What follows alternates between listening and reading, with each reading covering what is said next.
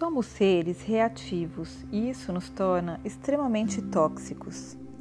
Ainda nos falta muita paciência, tolerância e sabedoria para não reagirmos de imediato, impulsivamente a tudo que nos acontece. E isso acontece o tempo todo, a todo instante, tanto para coisas boas quanto para ruins. Vivemos atropelando as coisas e as pessoas. Não nos permitimos sentir o momento antes de agir e reagir. Quantas vezes interrompemos alguém em alguma conversa antes dela terminar de falar? Quantas vezes reagimos a uma ofensa de forma extremamente desproporcional por não nos permitir sentir de fato o acontecimento e analisá-lo por outro ângulo? E quantas vezes atacamos para nos defender?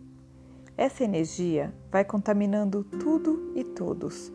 Vamos virando verdadeiras bombas prestes a explodir por ainda não temos a capacidade e humildade de escutar, entender, aceitar situações que não concordamos. Não somos obrigados a engolir sapos, mas devemos sim agir com menos impulsividade e mais inteligência emocional. E se de fato conseguirmos ser menos reativos e impulsivos, com certeza muita sabedoria e intuição nos virá para lidar com a situação de uma forma muito mais inteligente e eficaz. Só temos a ganhar se conseguimos ser uma sociedade que se comunica com mais amor, compaixão, tolerância e paciência. Essa sabedoria tem que brotar de nossos corações. Uma dica é sempre respirar antes de responder.